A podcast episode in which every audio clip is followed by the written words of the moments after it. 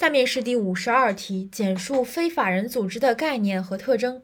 这道题用的是概念拆解的方法，它主要拆解的是法人的概念。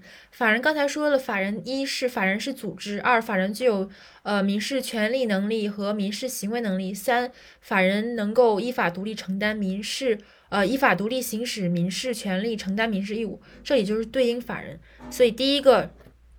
法组织非法人组织是具有稳定性的人和组织。第二点，权利能力和行为能力是非法人组织具有相应的民事权利能力和民事行为能力。第三点，关于民事权利和义务，非法人组织不能完全独立承担民事责任。这里是民事责任。